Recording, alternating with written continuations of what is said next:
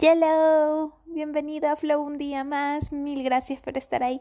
Hoy hablamos sobre cómo mantener los jugos de la creatividad fluyendo por tu cuerpo y tu cabeza.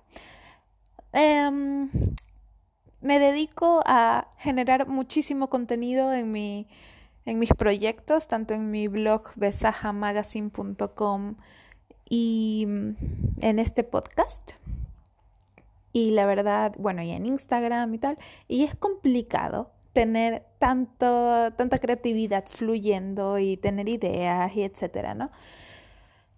Entonces sé que si estás en un trabajo creativo o tienes algún proyecto que te lleva como tener esos pensamientos más laterales, que cuesta, ¿no? Y, y, que a veces te bloqueas y que ya no sabes qué hacer y, y tal. Entonces, mi secreto para mantenerme creativa es simplemente no obligarme a, hacer nada con ninguna agenda en concreto.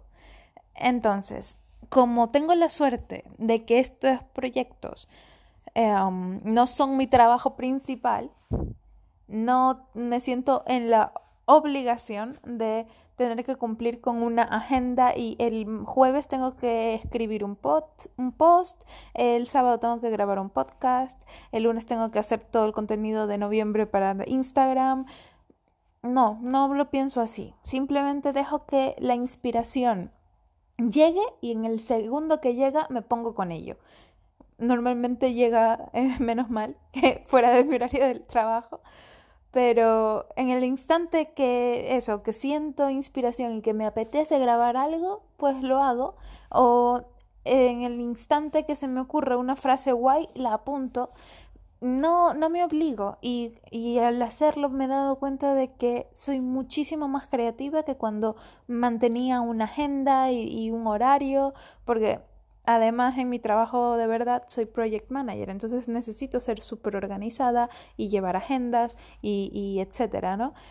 Entonces eh, es muy interesante porque veo que cuando sigues solo agendas y tal, y, y sigues, eres muy analítico, te quitas esa posibilidad de, de que te llegue la inspiración como un chispazo, como un eureka y, y, realmente em, dejes fluir toda esa, esa, creatividad que, que, llega en ese momento como una corriente, ¿no?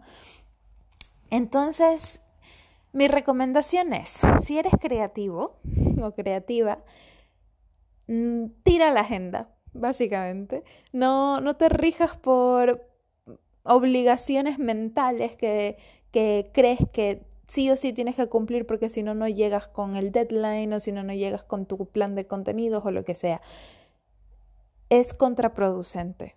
En el instante que te deshaces de la agenda dices, mira, voy a realmente a aceptar la inspiración en el momento que llegue.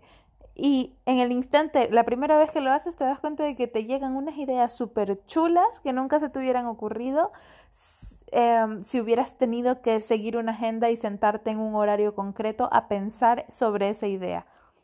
Así que nada, libera la mente, libera la agenda y, y espero que tu proyecto creativo tenga muchísimo éxito. Muchísimas gracias por estar ahí. Un beso.